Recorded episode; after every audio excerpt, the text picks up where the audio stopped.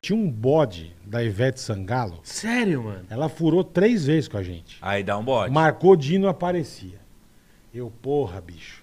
Ah, a Ivete vem tal dia, não aparecia. Eu falei, ah, cara, essa tia tá de zoeira, né? E comecei a Zoeira. sentar a boca, é. Ah, bacalhau. ah, ah, ah, ah, ah, Levantou zoeira. Vai! ah. E aí, Pior que eu cara? pensei na mesma coisa. E aí eu fiz. Eu só fiquei quieto. Eu só fiquei quieto. Ah, mas tem Ele que, é o se, tiozão do churrasco. tem que se expor. Tem que se expor. E aí, cara? Aí chegou um dia, ela foi. Ela foi, eu falei, cara, pô, você, até que enfim você veio, né, filha? Depois de 500 furos, você me aparece. Caralho, comprou Ela falou, pô, Ivete. ela falou, cara, eu não sabia que eu tinha marcado de vir aqui. E, meu, foi, foi desencontro de coisa. E ela não, realmente não sabia. Conversei até com o coitado Jesus, que faleceu, irmão dela. Conversei, ele explicou o que tinha acontecido.